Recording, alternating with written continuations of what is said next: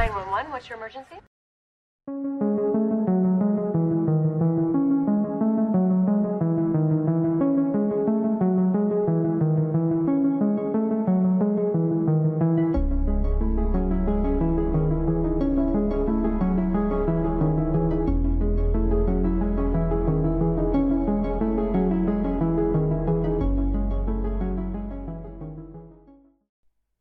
Hola, amigos, espero que estén todos súper bien. Yo soy Mika y les doy la bienvenida a 5 Minutos de Misterio, la emisión especial de este podcast que puedes escuchar mientras te preparas un café.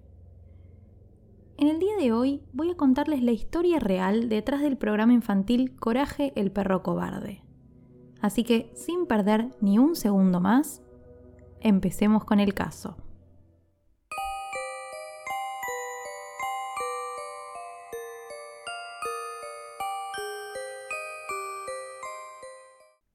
Seguramente la gran mayoría de ustedes ha visto el show Coraje el perro cobarde.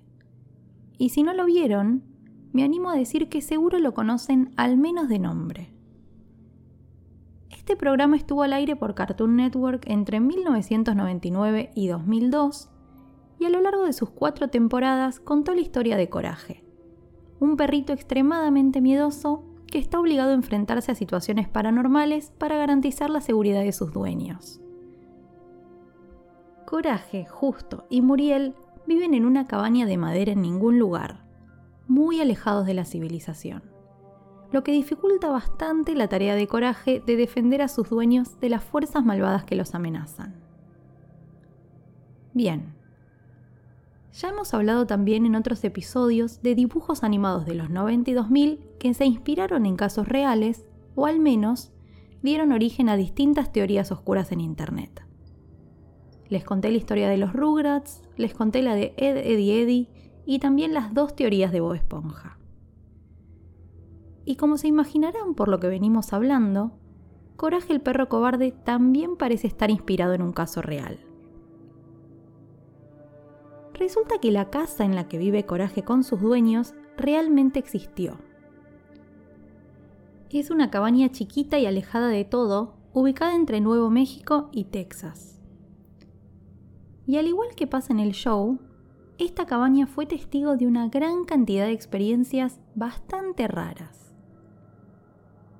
El caso salió a la luz a principios de los 2000, porque quien estaba viviendo en la propiedad fue acusado de asesinar a al menos 60 mujeres. Estamos hablando de un hombre llamado David Parker Ray, un conocido asesino serial que además torturaba a sus víctimas en un remolque que él mismo llamaba la caja de juguetes. A pesar de que David fue condenado a 224 años de cárcel, nunca llegó a cumplir ni uno de ellos, porque murió de un paro cardíaco antes de ser trasladado al correccional. David vivía en esta desolada casa que habría inspirado el dibujo animado, pero no como inquilino, sino ocupando el terreno ilegalmente. Se dice que esta cabaña en realidad perteneció a William y Margaret Patterson, un matrimonio de ancianos que vivió allí en los años 50 junto con su perrito. Lo curioso de todo esto es que esta pareja llamaba constantemente al 911 porque afirmaban sufrir experiencias paranormales y ver extrañas criaturas con rasgos humanoides dando vueltas por la casa. Pero cuando la policía aparecía, jamás encontraban nada. Eventualmente se decidió desestimar los llamados, pensando que quizás eran bromas, pero algo raro estaba pasando en la casa de los Patterson, porque cuando la policía acudió al lugar luego del último llamado, no encontraron rastro ni de William ni de Margaret. En la casa solamente quedaba el perrito.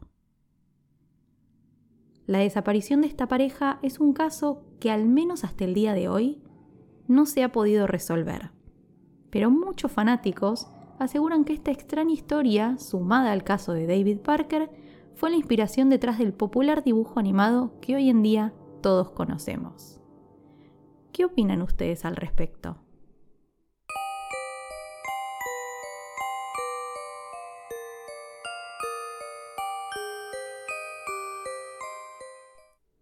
Espero que les haya gustado este nuevo episodio del podcast y les agradezco por haber llegado hasta acá. Si quieren, pueden apoyar esta producción desde cafecito.app barra un rato de misterio y también suscribiéndose, dando like o compartiendo su episodio preferido con otras personas. Por último, recuerden que todos los martes y viernes nos encontramos en un nuevo capítulo. Queridos amigos, eso ha sido todo por hoy. Les mando un beso grande y los despido. Hasta el próximo episodio.